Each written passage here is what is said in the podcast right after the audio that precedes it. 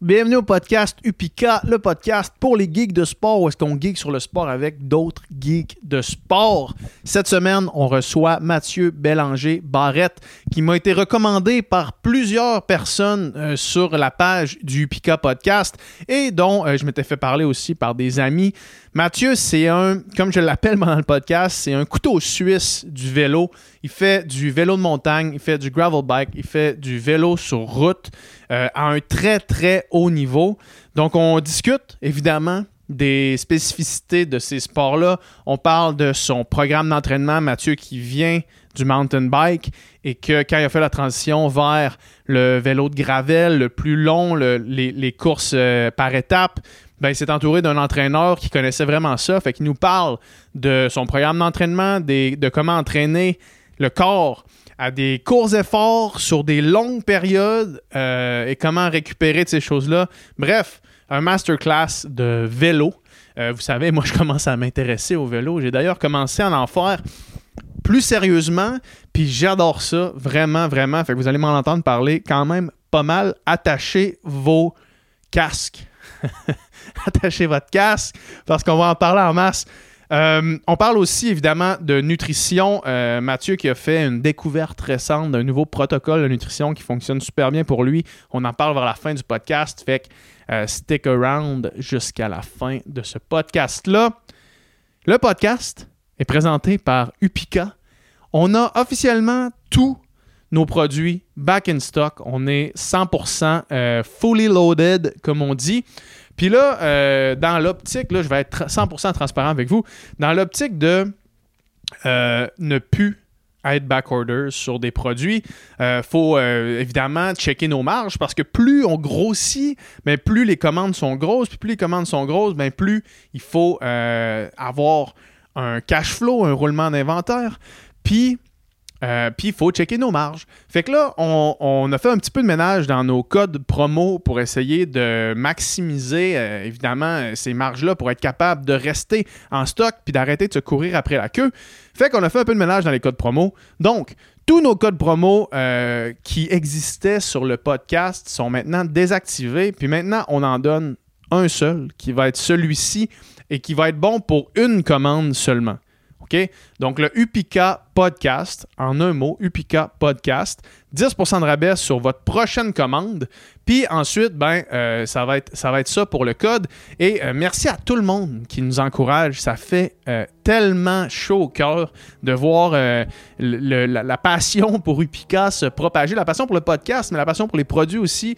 Les commentaires sont absolument dithyrambique. Honnêtement, euh, je, je- suis sur le choc à chaque fois que je vous lis, à chaque fois que je vois vos témoignages, à chaque fois que je vois euh, des gens utiliser le produit. À chaque fois que je parle à des gens dans la rue qui tripent. Donc, euh, merci beaucoup pour ça. Allez sur le site upika.ca, utilisez le code UPICA Podcast en un seul mot pour 10% de rabais sur votre prochaine commande. Puis, tous nos produits sont en stock. Fait que sans plus attendre, je vous laisse avec ce podcast avec Mathieu Bélanger. Barrett.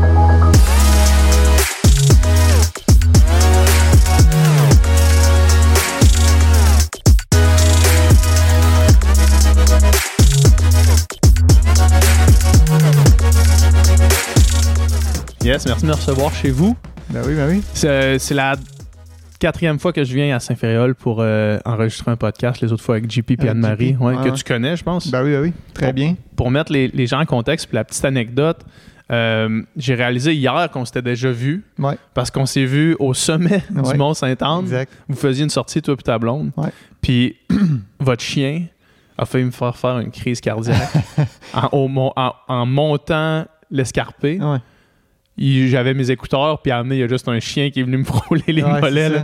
c'est un chien quand même euh, athlétique, là, pour ceux qui l'ont jamais vu. Là. Puis, euh, puis des fois, on le laisse lousse pour comme qu'il dépense euh, son énergie. Puis là, ben, à ce moment-là. C'était ça qui s'est passé. Parce qu'après ça, je suis redescendu, je suis arrivé chez JP, j'ai fait Hey man, j'ai croisé un couple, là, puis là, j'avais pas pris votre nom, j'avais Ouais, rien, puis je fais Mais il y avait un chien, man, puis là, il me dit Ah ouais, là, c'est c'est quoi le nom de votre chien? Ida. Il dit Ah ouais, c'est Ida. Il dit. Ah, moi aussi, elle a fait me faire faire une crise cardiaque une couple de fois. Fait que de ce que j'ai compris, ce chien-là, c'est comme une légende au Mont-Saint-Anne. là. Ouais. Puis elle aime vraiment ça comme les, les coureurs. Là. Fait que Ouais. elle, va, elle va aller les voir, mettons, puis comme être autour. Puis des fois, avec JP, ça fait souvent ça. Là. Mettons, il part d'un bord, puis nous, on part de l'autre. Ben là, Ida, elle va comme faire l'aller-retour pendant 5-10 minutes. puis- C'est c'est ça l'affaire, c'est que vous la laissez quand même loose. Puis Ouais. je, regardais une publication, je pense que ta blonde a fait, où est-ce que toi, tu traversais la Gaspésie euh, Ouais. en vélo, dans le Ouais, fond. Puis le chien a amené juste parti. Ça faisait comme 10 minutes que vous étiez séparés, puis le chien est parti pour te suivre, toi. Ouais, ouais, c'est ça, exact.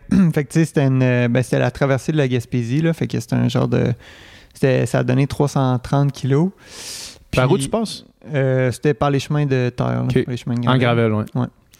Puis euh, un petit peu après Murdochville, ben moi, j'avais fait, j'avais tracé le parcours, mais j'avais aucune idée de quoi ça avait l'air, le terrain en tant que tel.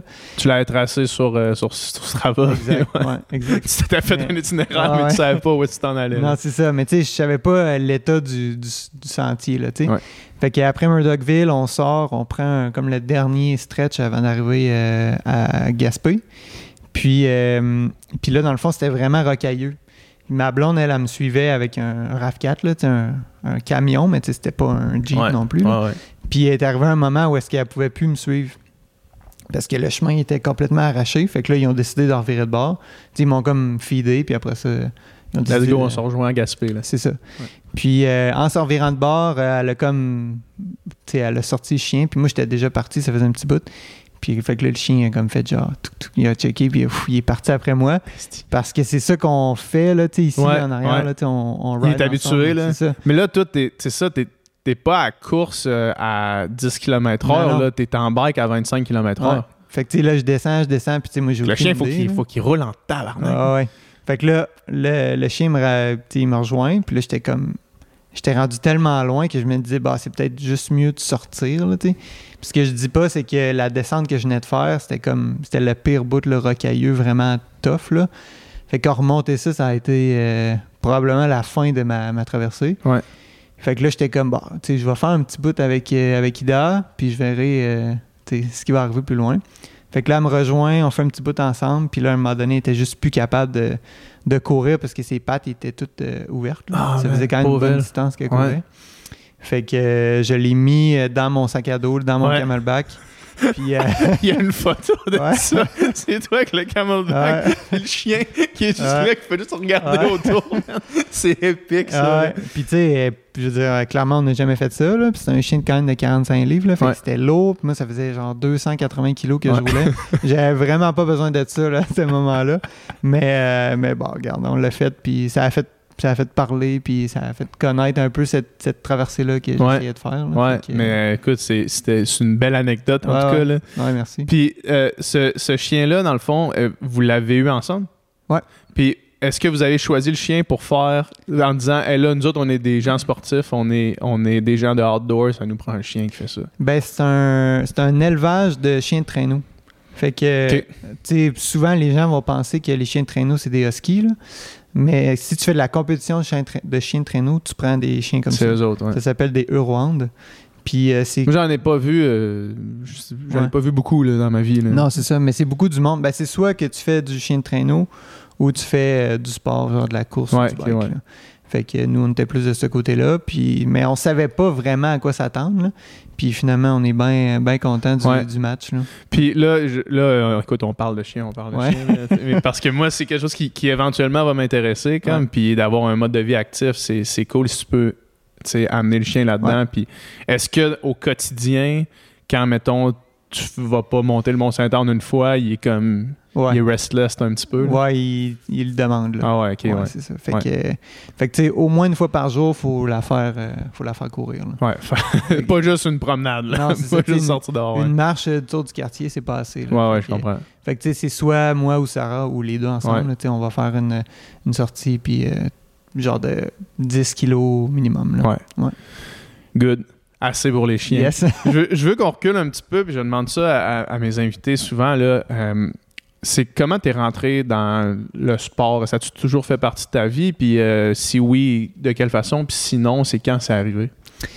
Euh, j'ai commencé à faire du bike. Ben, j'ai toujours été actif, là, jeune, là, comme j'ai fait des sports euh, d'équipe. Mais c'était pas. euh, ça fitait pas vraiment pour moi. C'était pas le sweet spot. Là. Non, c'est ça. Fait que j'ai commencé à faire du bike quand même assez jeune, je dirais, genre euh, 12 ans, peut-être. Puis à ce moment-là, on habitait au lac Beauport, Ouais. où on venait. On, on allait déménager au lac Beauport, puis euh, tu sais, mes parents m'ont inscrit dans un club euh, de vélo de montagne. Fait que j'ai commencé là-dedans, puis tu sais. euh, Commencer en bike de montagne direct. ouais, ouais. C'est ça. Puis dans le fond. C'est euh, plus, c'est plus intéressant pour un enfant, Pour un j'imagine, le jeune. bike de mon- ça, ça, ça fait plus jeu que ouais. OK, on s'en va faire le, le tour de l'île d'Orléans sur euh, C'est ça. en drafting. C'est ça, exact. Puis tu sais, ça va moins vite. Puis t'es dans, genre, t'es dans le bois avec tes amis. Tu sais, c'est Ouais, vraiment nice. ouais. Tu joues dans la boîte. Puis, euh, fait que c'est vraiment cool. Puis tu sais, j'ai commencé à faire ça la- le, le samedi puis le mardi, mettons, il y avait des sorties. Fait que tu t'amuses avec tes amis. Puis là, ben, tranquillement, tu sais, ils il invitent, mettons, du monde à aller faire des courses. Euh, fait que là, j'ai commencé à faire des petites courses régionales, provinciales. Puis à un moment donné, ben, j'ai vu que j'aimais ça. tu sais, Puis j'avais un certain euh, attirance vers faire des courses là, en tant que tel. Mhm. Fait que là, j'ai continué ça euh, jusqu'à jusqu'à aujourd'hui. Jusqu'à Tu aujourd'hui. J'ai changé un peu de, de discipline, là, mais tu Ouais. dans le temps, c'était c'était juste, il y avait juste du cross-country. Fait que des courses euh, courtes, là, tu que tu fais des tours euh, Ouais. du même circuit. là. Ouais. Ouais. T'as-tu déjà fait euh, du bike de route? Mais j'imagine que t'en, t'en fais des fois, mais Ouais. c'était-tu quelque chose à amener qui t'a, qui t'a intéressé ou toi c'était plus être dans le bois? Ben, c'est ouais, c'est sûr, être dans le bois, c'est ça qui, qui m'attire. Dans tous les, tous les sports que je fais, j'essaie de, de rester dans le bois. Mais veux, veux pas, quand tu t'entraînes, euh, t'as pas le choix d'aller sur la route là, Ouais. parce que tu peux pas toujours rouler dans, en montagne. Puis, euh, mais j'ai fait quelques compétitions de route aussi. Puis, tu vois, c'est. Premièrement, ça m'attire moins parce que la vitesse est élevée. Je trouve que c'est quand même risqué. Ouais. Puis la vibe est moins cool aussi. tu sais. Je Je comprends. sais pas si. euh, c'est peut-être vraiment un préjugé, mais tu sais, mettons, les courses, euh, courses à pied sur route, euh, la vibe va être vraiment différente que course à pied en trail. Mettons, Ouais. en trail, il y a plus une, une camaraderie. En route, c'est plus axé sur la performance. Ouais. Mais c'est exactement la même chose en vélo. Là. Fait que euh, moi, ça me ça rejoint moins.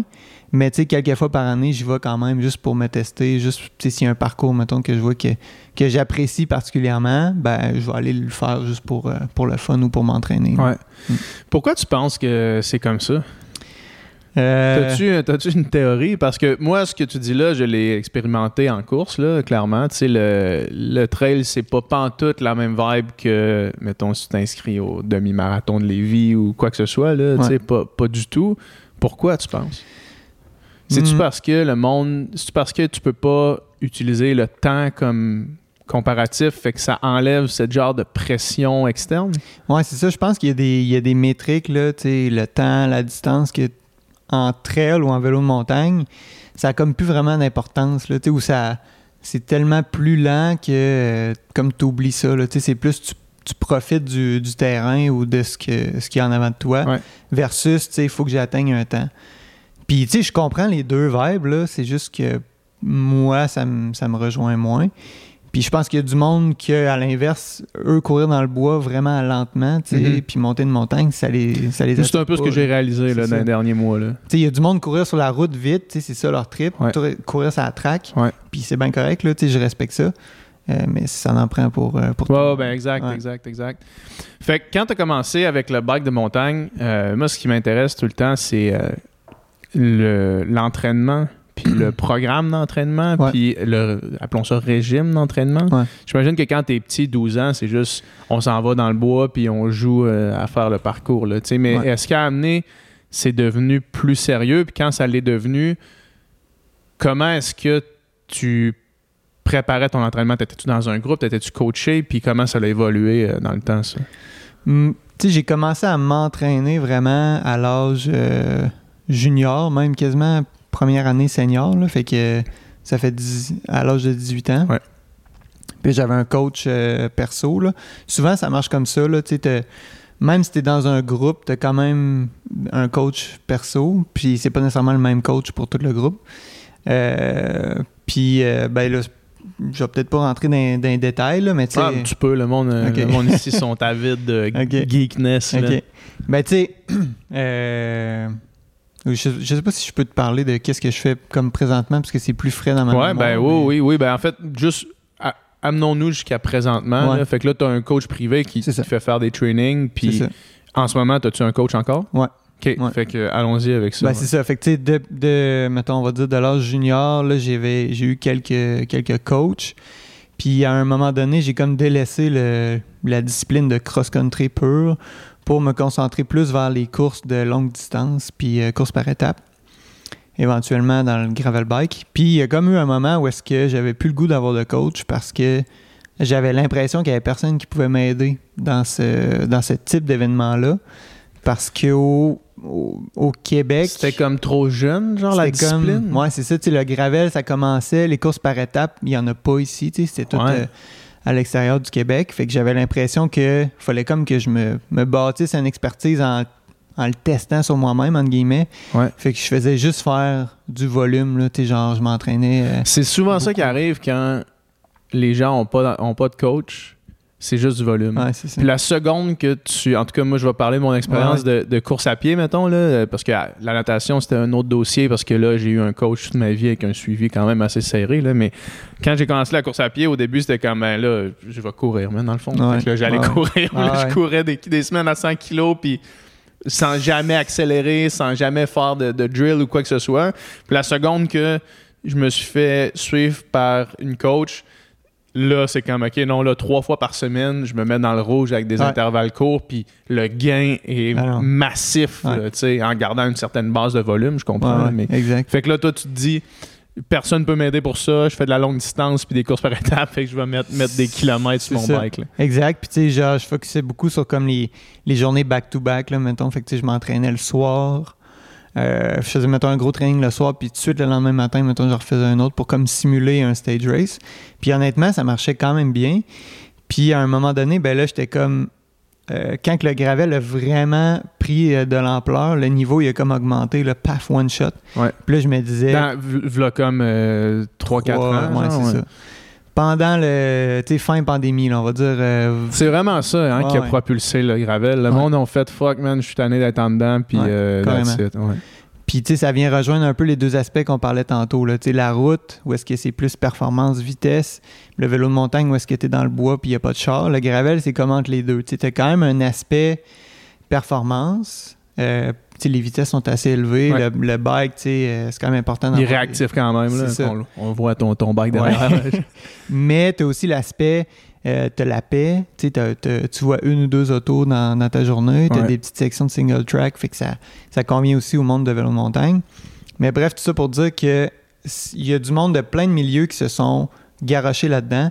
Puis le niveau, il a vraiment pris une coche euh, rapidement. Fait que là, Puis l'industrie semble aussi avoir poussé en trail simultanément à ça. Ouais. Peut-être que c'est la poule avant l'œuf, mais il y a quelqu'un qui a vu l'attrait pour le trail, puis là, tout le monde a fait OK, non, Ouais. on pousse ça. Ah ouais, à fond, exactement. là. Fait que le matériel s'est développé, les courses sont devenues, tu sais, avant c'était, mettons, 200 personnes euh, qui faisaient la course. Là maintenant, c'est 800 personnes, puis en dedans de une journée, genre, euh, l'inscription est pleine. fait, que, fait que, euh, Avec quelques, j'imagine, quelques spots élites réservés ou? Ouais. ouais, ouais, ouais. Euh, fait que là, moi, j'ai eu le besoin, ben, j'ai vu le besoin de me prendre un coach. Puis, euh, je suis allé chercher un coach qui est aux États-Unis, qui s'appelle Jeremiah Bishop. Euh, puis lui, ça fait longtemps qu'il roule sa bosse en vélo de montagne, d'endurance, puis plus récemment en gravel. Fait que il a fait les courses, je sais pas si tu connais Cape Epic, c'est des courses par étapes, genre en. Afrique, là. vraiment très connu. Euh, Juste pour. euh, euh, parce que je me pose la question Ouais. depuis que tu l'as mentionné tout à l'heure, puis juste pour mettre les gens en contexte qui nous écoutent, les courses à étapes, c'est Ouais. quoi un format standard, mettons? J'imagine qu'il n'y en a pas de standard, mais Ouais. ça ressemble à quoi? 4-5 jours? Ouais, c'est. je te dirais entre 5 puis 7 jours. OK. Puis les distances sont très variables. Tu des fois, tu vas avoir comme un prologue qui est très court, là. Mais sinon, tu vas avoir des étapes reines qui vont être entre 80 et 100 km. OK. Euh, puis tu sais, c'est. Fait que c'est genre, en termes de temps, des épreuves de comme 4 heures, des étapes Ouais. de 4, 4 heures à peu ça, près? c'est ça. Puis tu vois, il y a des courses par étapes qui sont plus courtes, que ça va être du 1h30, 2 heures par jour. Fait que c'est plus intense. Euh, mais tu sais, c'est ça. Il y, en a, il, y en a, sont- il y en a plein, mais à peu près ce format-là. C'est ça, parfait. Fait que là, lui, il est spécialisé dans ça. Il en a fait en ça. masse. Puis je l'avais rencontré il y a une couple d'années euh, quand je suis allé m'entraîner à Virginie. Puis ça avait quand même bien fité. Puis là, je me disais que c'était pas mal le seul coach qui pouvait m'aider dans ce que, ce que je voulais faire. Puis effectivement, là, ce que tu disais tantôt, euh, côté volume, il m'a comme, au début, il m'a comme testé. Là, il me faisait faire, euh, il m'a fait des tests, là, euh, une minute, cinq minutes, 20 minutes, mais aussi il m'a fait faire un 8 heures. Il m'a fait un 8 heures. C'est des bons tests. genre, tu sais, constant, mettons. Puis là, il check. T'as fait un 8 heures à pousser constant? Ouais. À, à genre quel niveau d'intensité? Ben, tu sais, pas, pas à fond. Le plus que tu peux pendant 8 heures, ouais, c'est ça. En arrêtant le moins possible. Fait comme si je Comment ça s'est passé, ce test-là? Ben, tu sais, au début, j'étais comme shit, euh, c'est quand même intense, là. ouais, puis Mais... c'était genre, comment tu fais pour euh, pogner un, loop? Tu, tu fais-tu genre un loop euh, dix fois ou Non, non, c'était, mettons, une longue distance, là, mettons. Je me rappelle plus c'était combien, là, mais tu sais, c'était genre 160, là, mettons. De, excuse-moi, en, en gravel bike. Faut que tu trouves 160 quand même, kilos. Mais tu sais, ça se fait, là c'était pas tant ça mon inquiétude là. C'était plus de comme arrêter le moins souvent puis avoir assez de bouffe puis tout. Puis le tenir tu sais ouais, c'est ça. Mais tu sais les puissances sont pas impressionnantes là dans ce temps-là par ces 8 heures là ouais, c'est ça. Mais bref lui il voulait voir tu sais c'était quoi ma Ton où est-ce que j'étais bon là tu sais mm-hmm. ou, mauvais où est-ce que j'avais des, des, lacunes. Puis après mon 8 heures là j'ai écrit ben ça a bien été, tu sais, j'ai pas de j'ai pas de problème. Puis là, il dit OK, il dit le volume là, il dit c'est fini là, t'as plus besoin d'en faire. Il dit ça l'endurance. Il a dit OK man, ça on est good là, ça va. L'endurance là, il dit c'est pas ça ton problème là, il dit nous faut aller travailler plus dans le dans le 1 minute, dans le threshold de euh, mettons entre 1 puis 20 minutes parce que les courses c'est là qu'ils sont gagnés. Ouais. C'est quand que ça attaque, c'est là qu'il faut te suivre. Euh, le problème, c'est pas de, de, finir la course, c'est de suivre l'attaque ou de toi-même. Euh, Attaquer si jamais tu as les jambes pour le faire. C'est ça, exact. Fait que là, on a comme plus réorienté mon training vers ça. Puis euh, encore aujourd'hui, c'est ça que je fais. Par contre, tu sais, je vais en refaire là, des, des 6 heures puis des, des, longues sorties parce que t'as pas le choix d'en faire parce que tes courses, euh, ils durent euh, ce temps-là. mais j'en fais moins que peut-être la plupart des gens qui cherchent à augmenter cette, cette filière-là. Ouais. Mais c'est vraiment une, une, bonne idée de, de, tester toutes ces zones-là. Comme ça, tu peux vraiment savoir c'est où ton ben, ben, premièrement, tes forces, puis savoir ton potentiel optimal, il est où, mais aussi savoir au niveau des zones énergétiques, tes faiblesses sont où. Là. Ouais, exact. Puis ça, c'est dur de savoir si tu si tu le testes pas, là, tu sais. Ouais. C'est puis non seulement de comparer les efforts avec les autres, mais de comparer tes efforts à toi avec tes efforts dans d'autres zones. Ouais, c'est ça. Je sais pas si ça fait du sens ce que je viens de dire, mais dans ma tête, c'est clair là, que comme si tu compares ton 8 heures avec ton 5 minutes, puis tu te rends compte que le 5 minutes, il est vraiment off, ben là, tu sais que c'est là l'enjeu. exact, exact. Fait que le sport de, de vélo, euh, de gravel, de, stage race, de, où est-ce que il y a la dynamique peloton puis attaque, comme tu viens de le mentionner, l'enjeu principal, c'est d'être capable de fournir plusieurs courts efforts, souvent, qui te coûtent pas pas trop cher? Ben. Il faut qu'il faut qu'il coûte le moins cher possible pour être capable de, les enchaîner. C'est cela à la fin qui. Moi, c'est tout le temps l'exemple de Mark Cavendish. Mark Cavendish, c'est pas le meilleur sur un. C'est pas le gars qui watt le plus, c'est pas le meilleur sur un, un sprint. Sauf que c'est le meilleur sur un sprint après des étapes. Ou du moins c'était, ou dans l'absolu, là, sa force, c'est, le meilleur à la fin de tout ça parce que c'est lui qui est capable, quand tout le monde a donné toutes ses cartouches, d'avoir la dernière grosse cartouche, mettons. Comment t'entraînes ça? Euh, mettons, plus concrètement, puis n'aie pas peur d'aller vraiment dans, le deep, à moins que tu veuilles garder euh, des cartes ah, proches de la veste. Là, Je pense pas qu'il y ait de secret ben, ben, là, mais... Euh, ça ressemble à quoi tes trainings pour faire ce genre d'affaires-là? Ben, tu sais, comme pour euh, vraiment un entraînement là, pour une course de gravel, ça va être un genre de 4-5 heures. Euh, mettons, je m'entraîne pour un, vraiment un événement là, spécifique. Je vais essayer d'aller rechercher un dénivelé qui est similaire avec un mhm. parcours qui est similaire. Fait que, tu sais, pas, euh, je veux pas que la gravel soit pareil, mais tu sais, genre peut-être la proportion asphalte-gravel. Puis euh, vers la fin, la dernière heure, ça va être des intervalles euh, maximales. Fait que tu sais, des 30 secondes euh, all out ou des 1 minute. À la fin de ça. fait que là, tu te crées une bonne pré-fatigue avec du dénivelé, avec le parcours. Puis tu sais, le, 4 heures avant, c'est pas tu tournes les jambes. Tu sais, c'est comme, tu tiens ça quand même appuyé. Tu un, un pace d'endurance, là. Ouais. Mais pas... euh, Définis, définis le pace d'endurance. Ben, sais, la fameuse zone 2, là. Fait que, tu sais, c'est zone 1, c'est recovery, on va dire. Zone 2, c'est, tu t'appuies, mais tu es capable de faire toute ta, ta sortie, Ouais. là, à, à un bon rythme. Fait qu'en en bas du seuil euh, anaérobique, Ouais, là, ouais. tu, restes là.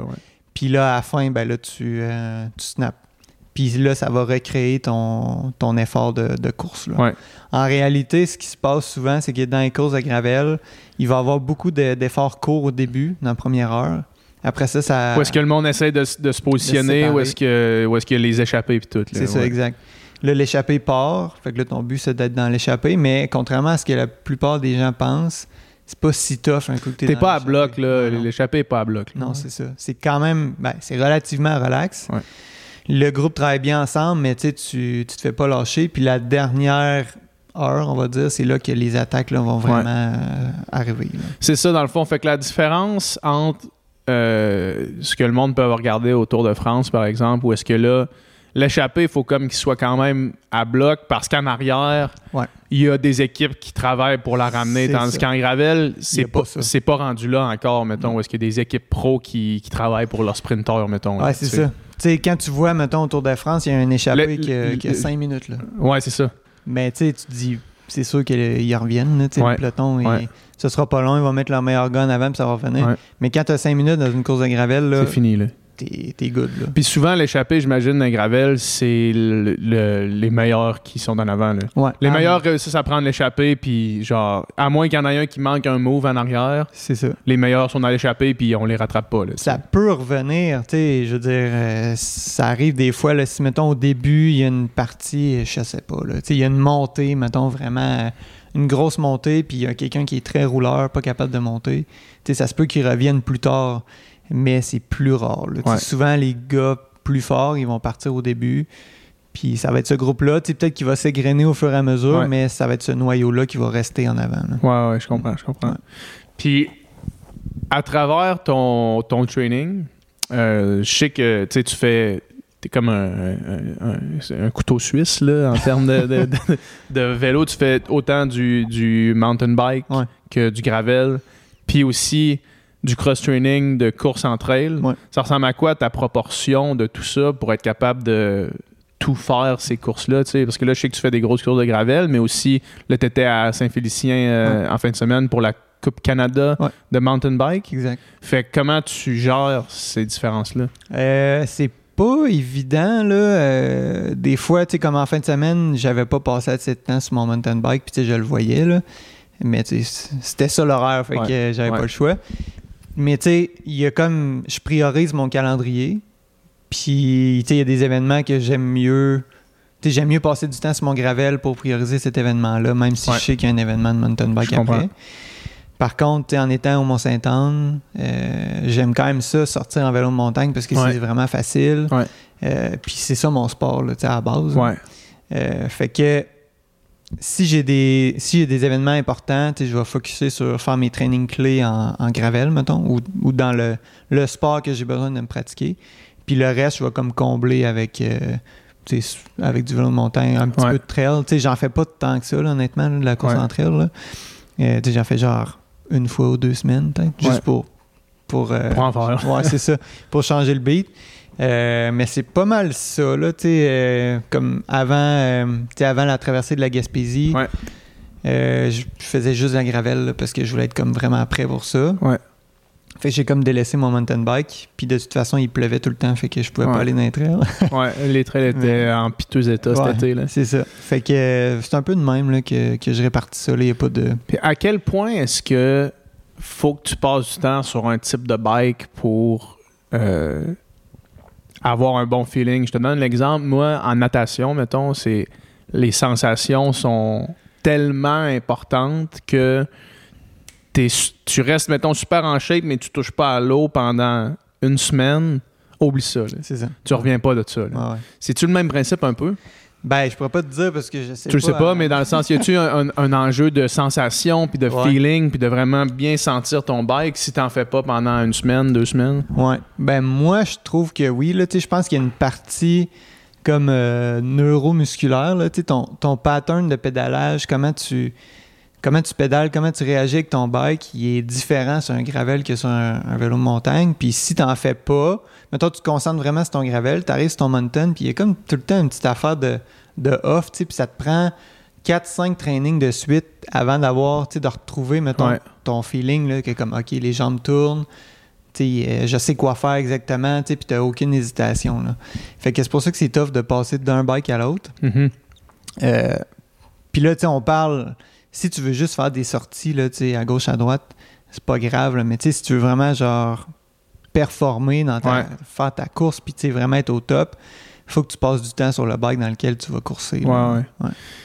On- dirait que ça rend ça encore plus débile, mettons, quand tu penses à genre. euh, ben, Mathieu Van Der Poel qui, qui gagne champion du monde de cyclocross, puis de vélo sur route, puis un gars comme Tom Pidcock qui est au Tour de France, qui fait un top 10, je pense, puis qui est vraiment sa coche sur son bike de route, qui, une semaine et demie plus tard, gagne les championnats du monde Ah de mountain bike.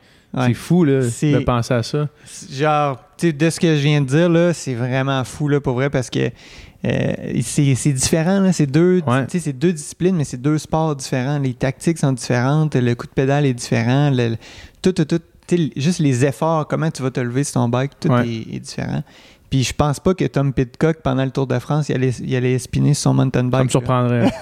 Son chèque, il arrive pour Ouais. le Tour de France, il arrive pas pour le mountain bike. Là, Ouais. ouais. Puis euh, je prenais une entrevue avec euh, que Magali Rochette avait faite avec euh, je pense que c'était Ellie Iserbitz qui est comme un des très bons euh, coureurs en cyclocross. Puis les deux, ils parlaient de ça, comment qu'il y avait certaines personnes qui avaient une aisance de passer d'un sport à l'autre. Puis ils disaient que, tu sais, à part Van Der Poel, puis Pitcock, puis il y en a peut-être 4-5 qu'on peut nommer, là. Il n'y en a pas tant que ça, là, qui sont capables d'avoir du succès dans Ouais. plusieurs disciplines. Fait que, faut pas non plus penser que c'est la norme. Penser que c'est possible de faire ça. Tu sais, t'as comme le, le- les tops, probablement, en cyclocross qui arrivent euh, deux, troisième, quatrième sur le podium, mettons, là, après Van Aert puis Van Der Ouais. Poel, c'est genre probablement qu'ils sont super, super élites en cyclocross, mais que Tes mains en vélo de montagne sont peut-être pas si bons. Ils vont peut-être faire être capable de faire une Coupe du Monde puis, puis bien faire. Là, Ouais. euh, c'est sûr qu'ils sont pas mauvais sur un bike de route ça. non plus. Mettons, ils seraient pas nuls à chier, j'imagine. mais tu sais, gagner deux championnats du monde back-to-back, c'est un autre game. C'est fou, ça. Ouais. Fait qu'il faut pas, euh, faut pas penser que c'est si facile que ça, même s'il y a du monde. euh, Qui sont capables de le faire. Ça. c'est Ouais, ça. ouais, c'est ça. C'est comme en 2008 quand Michael Phelps gagnait le. Moi, je ramène toujours ça en Ouais. natation, là, mais qui gagnait le 100 papillon puis le 400 4 nages. Puis faut que tu connaisses la natation pour savoir à quel point c'est impossible de faire ça. Ah, ça. Faisait Ah, il- non, il est juste bon. à- comme, non, non, non, vous comprenez pas. C'est un autre game, C'est une autre affaire, là, Ouais. complètement. Là, Ouais. Fait que non, c'est impressionnant, en tout cas. Fait que, ouais, il y a, il y a cet enjeu-là de passer beaucoup de temps sur le bike, dans le fond, dans Ouais. lequel pour mieux le maîtriser puis mieux le sentir. Ouais, c'est ça. Puis moi, ça me prend quand même une coupe de training là, avant de. Avant de switcher, vraiment. Ouais, c'est ça. Ouais. Puis est-ce que les, euh, les zones en vélo de montagne puis les zones en gravel sont sensiblement euh, semblables ou est-ce qu'en vélo de montagne, il y a plus de, de up and down puis euh, c'est plus des, des courts efforts vraiment Ouais. intenses? Euh, ben, tu sais, les zones en tant que telles, je vais pas dire n'importe quoi, là, mais tu sais, je- considère que c'est les mêmes. Fait que, tu sais, pour toi, mettons, tu sais, ton threshold en vélo de montagne, ton Ouais. threshold sur ton la même chose, bike, ouais. il va être la même chose. Par contre, si tu regardes ton, euh, ton power profile, là, comment Ouais. ta puissance est répartie Ouais. tout le long de, de ton, ton training, on va dire, c'est vraiment différent. Là. T'as vra- comme tu dis, il y a vraiment plus de punch en vélo de montagne. Tu sais, quand faut que tu passes, c'est niaiseux, là, mais une racine puis une roche, ben là, tu faut que tu snaps à, on va dire, 500 watts. Ouais. Mais en gravel, t'as jamais ça. Tu as plus le côté smooth, euh, puis t'as pas nécessairement de kick là, tant que ça. Là. Mhm. C'est, fait que c'est juste, au final, comme ton, ton- ta batterie ou ton moteur, c'est le même, Ouais. mais comment tu l'utilises est vraiment différent. Je comprends. Mm. Est-ce que tu penses que pour former des, des jeunes athlètes, la diversité des- du sport, c'est quelque chose qui est utile et important? Ouais, moi je crois quand même euh, beaucoup à ça. Là. Ouais. Tu sais, faire plusieurs sports, je pense que c'est super bon, surtout en, en jeune âge. Ouais. Jusqu'à même, même euh, je, je- je parlais à, Charles. Castonguay pour le Ouais. développement de l'athlète. là, Je pense que même jusqu'à 15-16 Ouais. ans, là, tu sais, de faire plein d'affaires différentes, c'est optimal. là. Ah ouais, c'est ça. Mais même, à même euh, tu sais, passé cet âge-là, je trouve que c'est vraiment bon d'avoir, euh, de faire plusieurs disciplines. Tu sais, si tu veux te concentrer plus sur la route, par exemple, mais si tu fais du cyclocross ou du vélo de montagne, ben, euh, tu as toutes les aptitudes techniques qui viennent avec. Ouais. Toutes les, justement, l'effet de punch, ben, tu sais, ça se transfère vraiment facilement en route. Puis vice-versa, en vélo de montagne, tu peux bénéficier des efforts euh, qui sont faits sur la route, sais, la vitesse, tout ça. Fait que moi, je trouve que c'est c'est essentiel de faire ça pour un cycliste. Puis c'est aussi le fun parce que t'as pas l'impression de tout le temps faire la même affaire. Tu, sais, tu changes mentalement, c'est c'est différent. euh, puis c'est ça. Moi, c'est pour ça que je switch d'une discipline à l'autre parce que je veux pas comme m'endormir dans une même discipline puis être me cogner la tête dans un mur, mettons, si ça marche pas dans, dans Ouais, une ouais, je discipline. Tu peux comme switcher puis avoir du fun sur ton mountain bike, mettons. Ouais, ouais, je comprends. Je comprends. Puis effectivement que pour la tête, c'est le best. Ouais, c'est ça que j'ai trouvé dans, mettons, ma préparation de pour euh, des ultras en trail. Je trouvais qu'à amener, je, je me cognais un peu à la tête sur le même genre d'entraînement. Puis Ouais. sur, tu sais, de me dire que là, OK, là, en fin de semaine, c'est euh, un week-end shock, c'est une longue sortie. Puis là, il faut que j'aille faire du D+. Puis là, à chaque week-end, la week-end shock revenait, puis la longue sortie revenait. Puis je trouvais que les dimanches, ma longue sortie, à amener, man, Ouais. ça me tentait plus d'aller faire 6 heures dans- au Mont-Saint-Anne, tu sais. Puis là, ça fait deux semaines que j'ai comme décidé de tourner la page là-dessus, puis de, revenir à natation, puis de Ouais. commencer le vélo, puis faire des intervalles. Puis Ça fait du bien. là. chaque jour, c'est une nouvelle affaire, Ouais. tu sais. Chaque jour, OK, là, j'ai hâte d'aller nager, j'ai hâte de prendre mon bike, j'ai hâte d'aller ces plaines, faire des intervalles, puis la, changer un petit peu cette, cette mentalité-là qui est unidirectionnelle de comme volume, puis des plus, puis Ouais. ça a tout changé dans ma vie, là, puis dans ma relation avec l'entraînement aussi. Fait qu'à place de le subir, comme c'était rendu dans les derniers mois, Ouais. maintenant, j'ai hâte de le faire, puis c'est pour ça qu'on le fait, là, Ah ouais. Moi, je fais pas du sport pour gagner ma vie. Je fais, tu sais, comme Ah on a ouais. tous des jobs à l'extérieur Ah ouais, de ça, ça. c'est comme... Fait qu'on le fait pour avoir du fun, pour se dépasser, pour pousser notre corps au, au meilleur de ses performances, mais genre, faut que ce soit le fun. là. Ouais, c'est ça. Puis, tu sais, est-ce que, tu sais, la question se pose, là, est-ce que tu aurais été moins bon à ton ultra si tu avais fait une sortie de nage par semaine, mettons? Ou Probablement même deux, pas, même, probablement pas. Fait que, si j'avais eu envie d'y aller plus, ouais. parce que là, j'y allais à reculons quasiment à la fin. Fait que, si, si j'avais gardé ça fresh puis le fun, Ouais. probablement que j'aurais été aussi bon ou meilleur. Je pense pas que ton corps change là, Non. tant que ça parce que tu fais une coupe de training de. Mettons, j'avais arrêté de nager justement pour perdre un peu de poids du haut du corps parce que c'est du poids que tu traînes pour rien. Là. Sauf que si j'avais deux livres de plus haut du corps, je pense pas que ça aurait Ouais, changé non, c'est grand chose là, au final. C'est ça, exact. Fait que tu sais, c'est cool de garder ça fresh, là, que ça soit carrément des sports différents ou juste, dans mon cas, c'est des disciplines différentes. Mais euh, moi, je trouve que c'est c'est essentiel pour, sais, surtout du sport d'endurance, là, quand tu cours, là, Ouais. tu fais exactement la même chose tout le temps, là, fait que Ouais. c'est juste de switcher d'un truc à l'autre. Puis même, cet hiver, on était à Gérone avec, euh, ben, Sarah puis moi, on était à Gérone, puis elle, elle avait vraiment un beau groupe de courses. Puis une fois par semaine, il faisait, euh, il allait faire de la track le soir. Mais c'est un groupe de trail, là. Ouais. Fait que, tu sais, eux, ils s'entraînent pour faire des ultras, puis une fois de temps en temps, ils allaient faire de la track pour pratiquer leur speed, mais aussi, tu sais, changer. de- Faire autre chose, là. C'est Ouais. ça. Ouais. Ils faisaient du bike aussi au travers, mais tu sais, juste de, de changer le, le mindset un peu, puis c'est le fun, tu sais, tu vas vite, puis c'est des Ben feelings différents, puis... euh, Mm. ouais. Euh, je voulais qu'on parle un petit peu parce que moi, comme je t'ai dit, puis avant, puis je pense que je l'ai dit aussi pendant le podcast, je me suis mis au vélo maintenant. Ouais. Puis quelque chose qui, qui moi, m'a étourdi un peu en arrivant dans, dans le bike, puis je sais que c'est la même chose pour beaucoup de monde, c'est euh, le prix d'entrée dans le sport. Ouais. Parce que si t'es quelqu'un comme moi qui veut euh, bien faire, ou du moins maximiser son, son potentiel, quel qu'il soit, là, Ouais. peu importe. Là, je veux dire, moi, j'ai Ouais. pas l'intention de, de faire le Tour de France, même Ouais, si je voulais, je pense pas que je, je pense que le, le bateau euh, est parti pour ça. Là. Mais je veux quand même avoir de l'équipement de qualité. Puis là, tu compares ça, mettons, à un sport comme la course où est-ce que tu achètes une paire de souliers that's it. Là, tu tombes dans OK, là, mettons que je veux faire du bike. c'est quoi le bike que j'achète? Parce que là.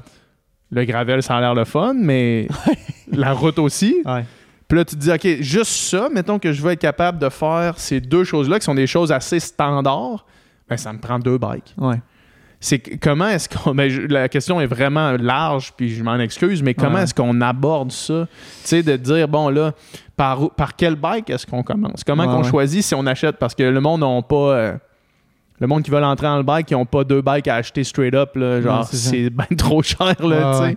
Mettons que tu veux un, un- un minimum 5000$ piastres sur un bike, là, minimum, mettons. Mhm.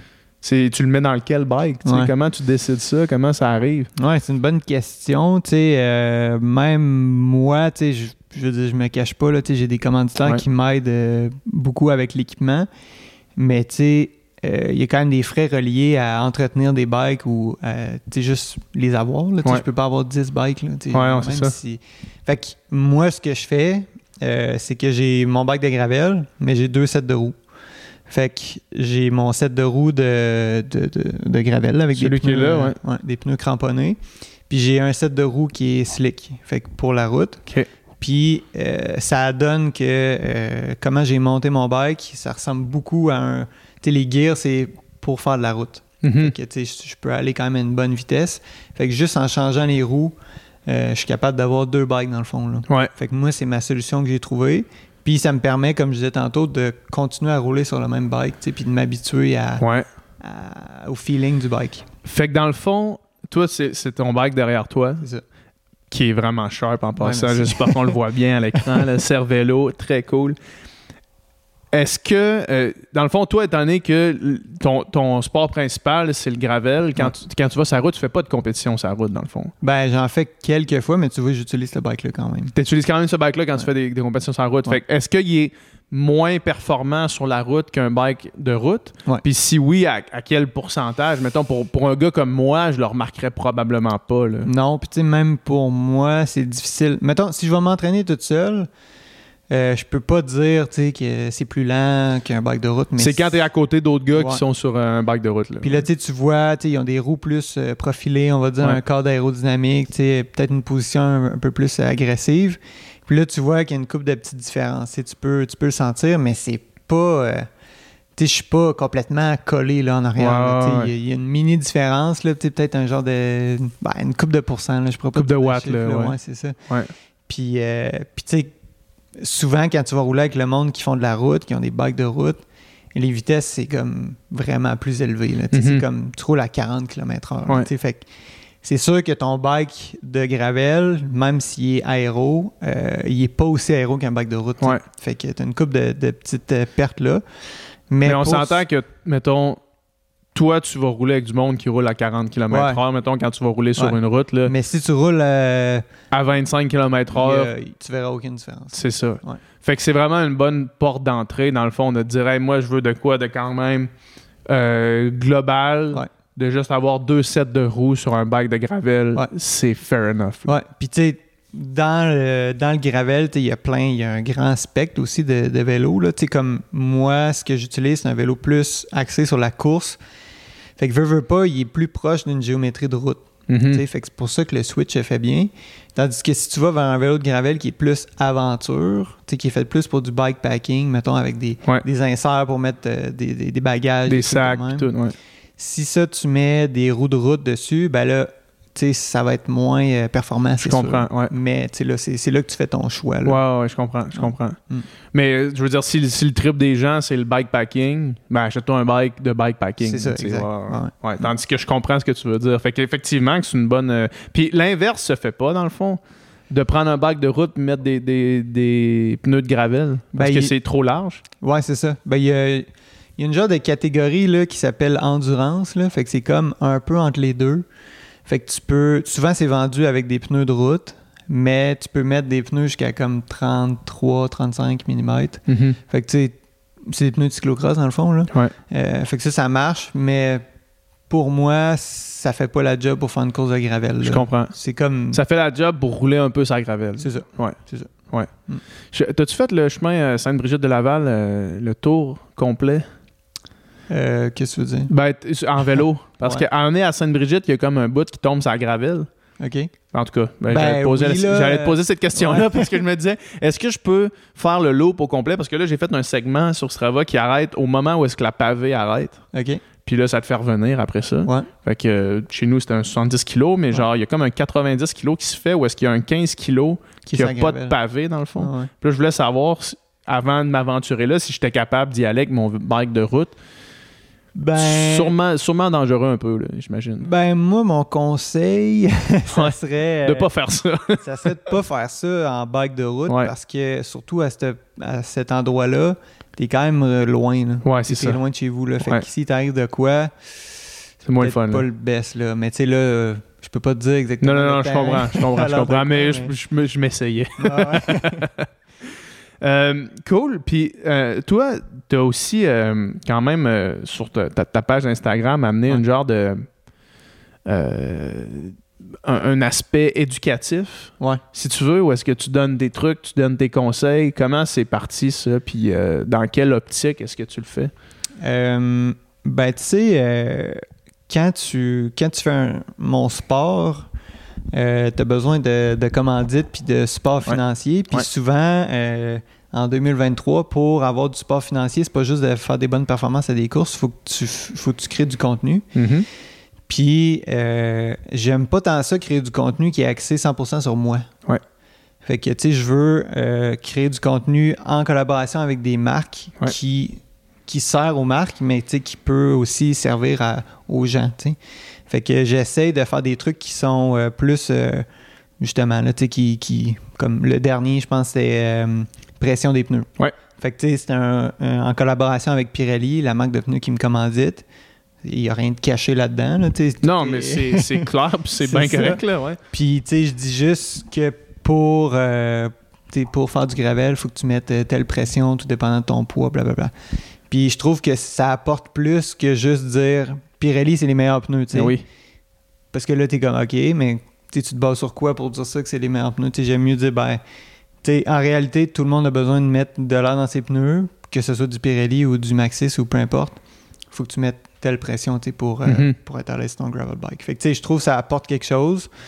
Euh, puis euh, tout le monde est content. Dans le fond, les brands sont bien contents. Moi, je moi, je sens pas que je suis. euh, qu'on parle juste de moi, mettons. Puis. Mhm. Fait que, fait que c'est ça un peu mon, mon optique. Là. Puis Ouais. j'essaie de le faire, je le fais pas assez à mon goût. Euh, mais c'est ça. ouais, non, mais c'est c'est vraiment une belle façon de voir ça. Tu sais, moi, c'est quelque chose que j'ai déjà parlé sur le podcast, là, Ouais. souvent, euh, tu sais, parce que, évidemment, j'ai eu Pika qui est ma compagnie Ouais. euh, à côté de ça. Puis maintenant, je peux savoir autant d'un point de vue de créateur de contenu que d'un point de vue de brand, c'est quoi qui fonctionne le mieux, tu sais. Mm. Puis ce que tu décris là, c'est précisément ce que les brands veulent, tu sais.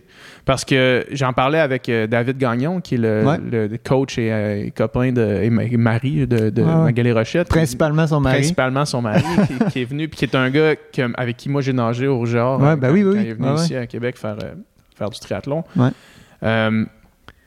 Que, que être un athlète professionnel en 2023, euh, c'est pas juste faire des positions, faire Non, des podiums. C'est ça pour les équipes professionnelles du Tour de France, Ouais. mettons. Mais si tu veux, tu sais, je veux dire, toi, tu as un job à, à temps plein, Ouais. tu es ingénieur, mais si tu veux ne pas devoir débourser Ouais. tout ton argent sur des vélos, si tu veux collaborer comme ça, oui, ça prend un certain niveau de performance. Ça, c'est sûr, là, tu sais.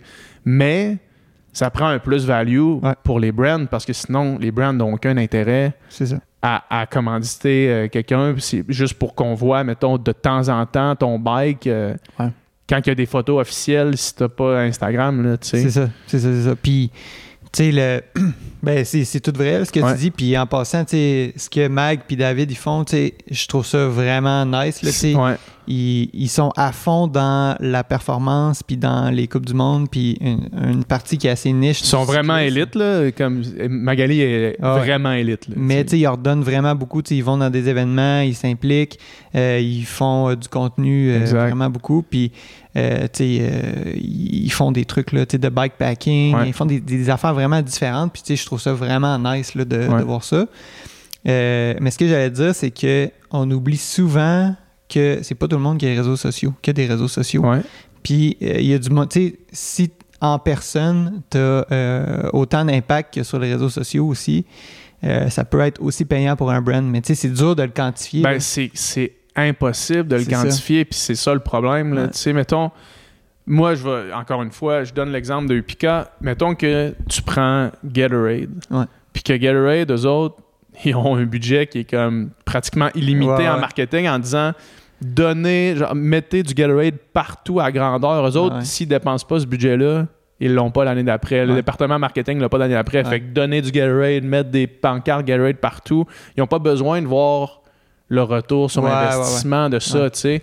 Tandis que, mettons, moi, avec mon brand, je peux pas donner du stock à l'infini en n'ayant pas de garantie de retour sur investissement. Genre, quand tu investis 500$, c'est comme. C'est genre, je veux, je faut que je le revoie. 500$, là, je peux pas juste le donner, tu sais. Puis, euh, puis c'est ça, tu sais, une des bonnes façons de voir le retour directement, c'est. Moi, je suis pas là, mettons, mettons que je, que je te commandite avec Upica, je suis pas là quand t'arrives euh, à la fin de la course, puis il y a un gars dans la foule qui te voit boire dans ta bouteille. Là. Moi, je le vois pas, ça, je peux pas le quantifier. sais. fait que c'est. Les réseaux sociaux, c'est. C'est la façon de le faire maintenant. Là, ah exact. Vraiment. Puis euh, je parlais aussi à, Charles Ouimet, que tu connais peut-être. Euh, lui, ce qu'il disait aussi, c'est que au-delà de juste faire euh, de juste parler, mettons, de ses, partenaires. Euh, il faisait des reviews des affaires euh, en donnant son opinion en aide sur X ou Y affaires. Là. toi, c'est quelque chose que tu fais aussi? pas vraiment parce que j'ai l'impression que je suis un peu. j'ai comme un biais. Là, Parce que tu sais, je peux pas être. Comment je pourrais dire? Tu sais, je peux pas être 100% honnête Comment je pourrais dire ça? Tu peux pas critiquer euh, euh, pour X ou Y ouais, mettons. je peux dire les points positifs et négatifs, mais je me vois mal de euh, d'élever un autre brand à côté de quelqu'un qui me, qui me commandite. Fait que je, vais être, je vais être honnête sur mon. Si quelqu'un me demande, ah, ces pneus-là, qu'est-ce que tu en penses? Ben, je vais dire ça c'est bon, ça c'est moins bon. mais tu sais, je peux pas dire va t'acheter l'autre brand. Là, c'est pour ça que j'étais un peu mal à l'aise de faire ça.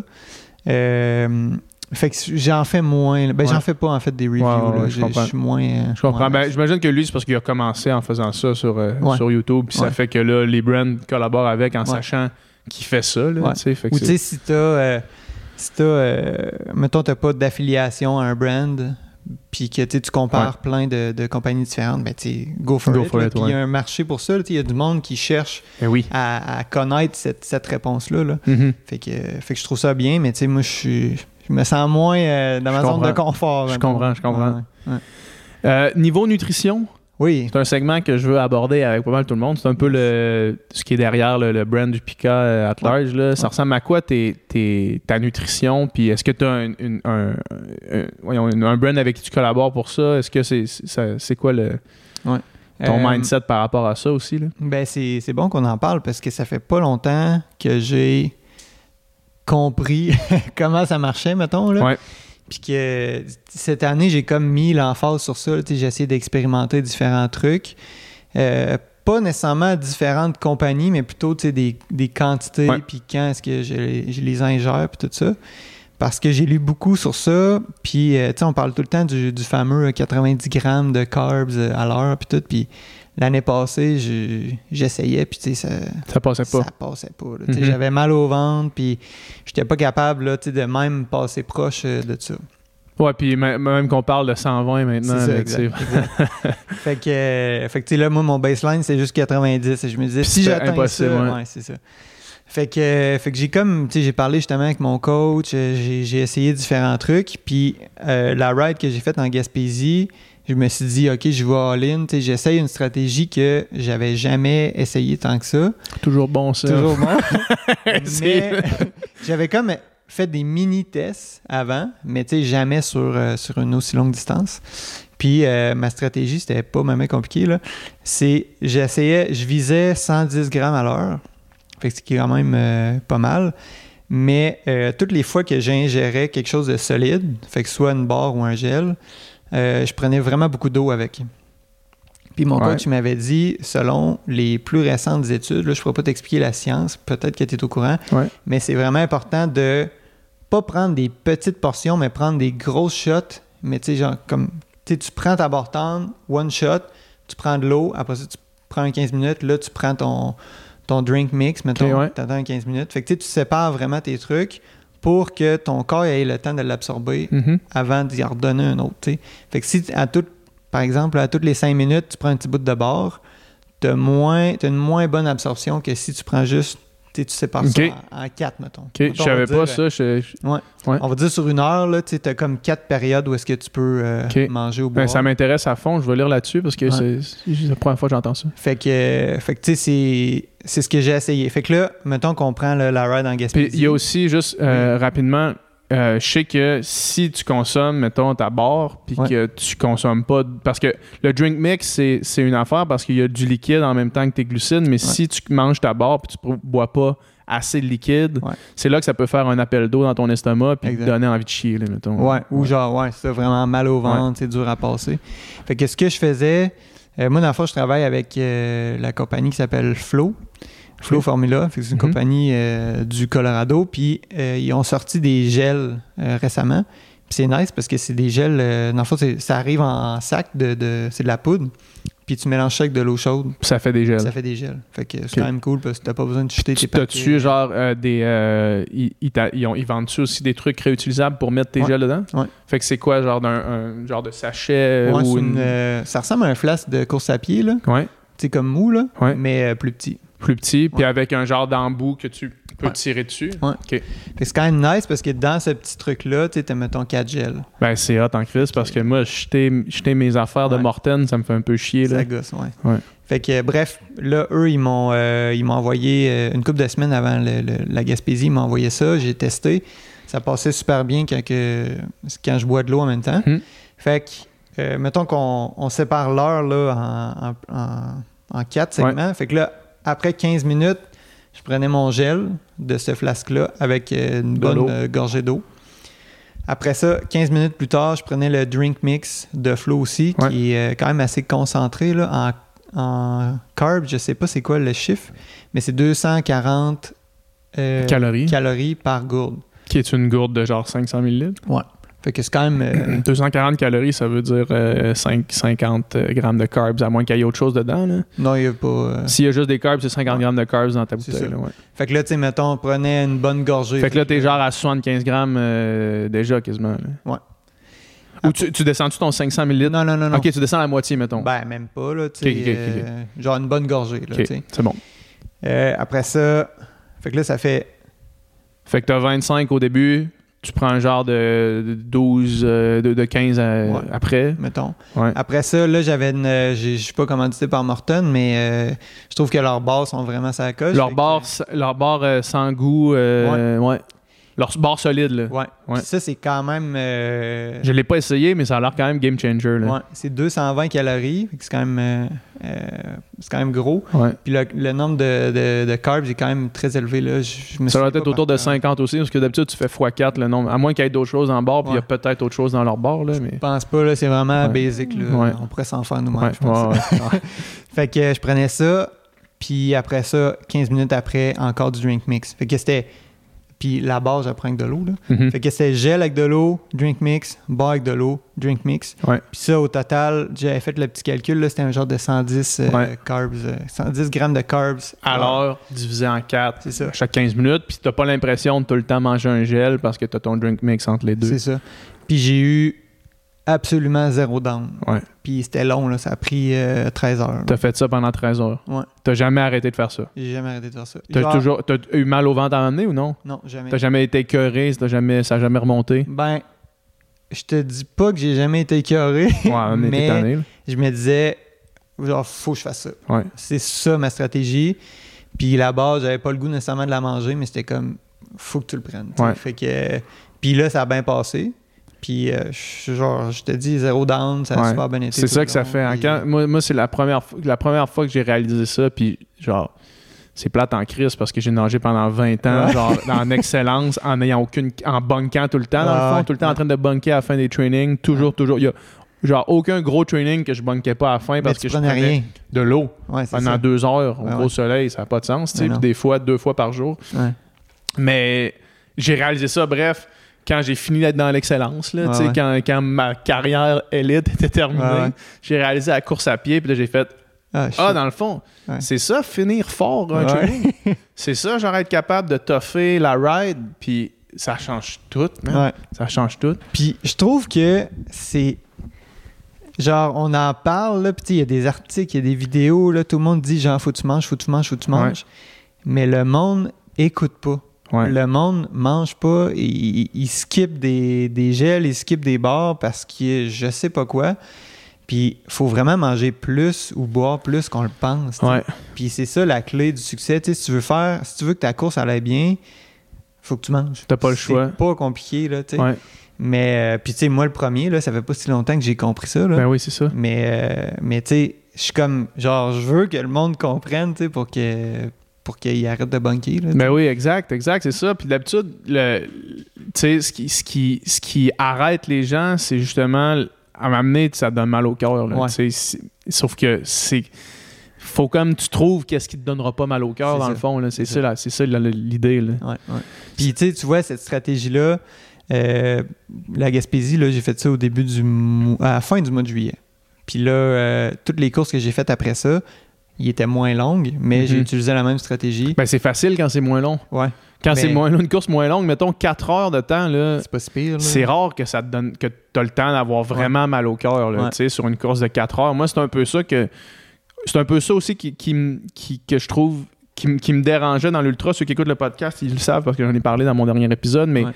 de faire OK, ça devient vraiment un enjeu de devoir entraîner ton système digestif. Puis moi, aller le dimanche, puis le- tu sais, le dimanche, euh, courir 8 heures, puis à me rendre malade, à manger, c'est vraiment pas quelque chose que j'apprécie tant que ça. Ah ouais. Mais pour une durée de 4 heures, 5 heures, Ouais. je sais que je suis capable de le faire sans tomber dans cette routine-là de me donner mal au corps. Fait que là, Ouais. c'est juste, OK, fais juste remplir de carburant au maximum ta patente pendant 4-5 heures sans devoir te rendre malade, mettons. C'est quand même si hot, ça là. passe. C'est ça, exact. Si ça passe, ça devrait être bon pour, ouais. plus long. là. Ouais, c'est ça, exact, exact.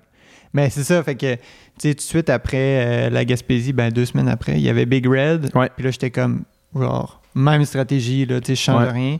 Combien de temps, Big Red? Euh, ça a pris 4h30. Ok, genre. ouais. Puis, euh, tu sais, l'intensité est vraiment plus élevée. Tu comme on parlait tantôt, tu sais, des attaques, tout ça. Tu sais, J'ai eu un bout que je me suis retrouvé toute seule, tu sais, à, à être, euh, à essayer de pousser puis qu'il n'y ait pas de, de peloton qui me ramène. Fait que, tu sais, ton, ton estomac, euh, ben, ton intestin, ton estomac, il, il est pas son... Ils sont il- stressés, là. C'est ouais. ça. Puis ça marchait bien, là, Ouais. ça passait super bien. Fait que Ouais. c'est T'as comme... pas bunké, t'as été. Euh, ouais. C'est ça, ma... ça va être ça ma stratégie maintenant. là. ouais, ben oui, c'est ça. Mm. Si ça marche, le trouver, il faut que tu la gardes. là. Après ça, tu changes les saveurs puis tu de trouver des trucs un peu plus le fun. Là. Mais tu sais, les, les gels flow, ils ont pas de saveur. Ben, Ouais. Comme les Morton un peu. Ouais. Puis les bars euh, Morton, Ils ont pas de saveur. ils- ça goûte le miel. Fait que c'est pas, ça tombe pas sur le cœur. là. Tu sais, C'est Mhm. pas comme, euh, euh, je sais pas sont à quelle saveur tes, tes produits, mais tu sais, mettons, euh, genre café ou des trucs qui sont quand même plus... Moi, juste ça, j'ai jamais compris. Mettons les, les gels qui sont genre sirop d'érable et café. ouais. Ben, c'est comme, man, à chaque fois que j'en prends un, c'est- débile comment Ouais. ça me reste dans la bouche. hein. Ouais. Puis c'est une des raisons pourquoi avec Upica, j'ai jamais voulu, euh, en lançant le brand, j'ai jamais voulu faire de gel parce que je me suis dit, une fois qu'il y a Morten, qu'est-ce que tu peux faire d'autre? Ouais, ouais. C'est quoi tu peux faire de mieux que ça. Ouais. dans le fond? Parce que c'est comme un gel qui goûte absolument rien, qui descend en une fraction de seconde, qui s'avale tellement facilement que tu n'as pas besoin de mâcher, qui reste pas dans la bouche, qui goûte rien. Ah non, c'est... C'est comme, une fois que tu as ça, Ouais. euh, je vois mal quel gel pourrait être mieux que ça, tu sais, ouais, en ouais. termes de, de qualité puis de, de technologie aussi. Ah ouais. là. Ah non, je comprends 100% ce que tu veux dire. Tu sais, fait qu'à tant qu'à se saturer le marché avec un autre gel au euh, sirop d'érable et euh, framboise, je suis pas sûr. Là, tu sais. Cool, man. Fait que, avant de te, te laisser, qu'est-ce qui s'en vient pour toi? Euh, ben là, gros projet, on attend un bébé. euh, ouais, ça, ça va être un bon game changer. Ouais, ouais. Fait que, euh, fait que je sais pas exactement qu'est-ce qui, euh, qu'est-ce qui m'attend. là. Euh, c'est sûr que j'ai goût de, de continuer à faire de la compétition même si on a un bébé. Là. Ouais. Puis, ça va être dans le même, même mindset. Une chose est sûre, c'est qu'on a réservé notre appartement à Gérone pour cet hiver encore. Fait qu'on Sweet. ouais, on va aller passer trois mois là-bas. On verra si on est capable de s'entraîner ou si on va juste Ouais, passer du vous temps, être capable. Ouais. fait que, euh, c'est ça, mais d'ici la fin de la saison, je vais. Je pense que je vais être assez relax. Là. Ouais. Pas, trop de, pas trop de projets. Là. Ouais, ouais, essayer de dormir quand tu peux. Ouais. Puis... C'est ça. J'ai un cabanon, je suis en train de me construire un cabanon. c'est ça. c'est ça. Ouais. Très cool. Hey, merci Yes. beaucoup, man. C'était Yes. super le fun. Merci. Yes.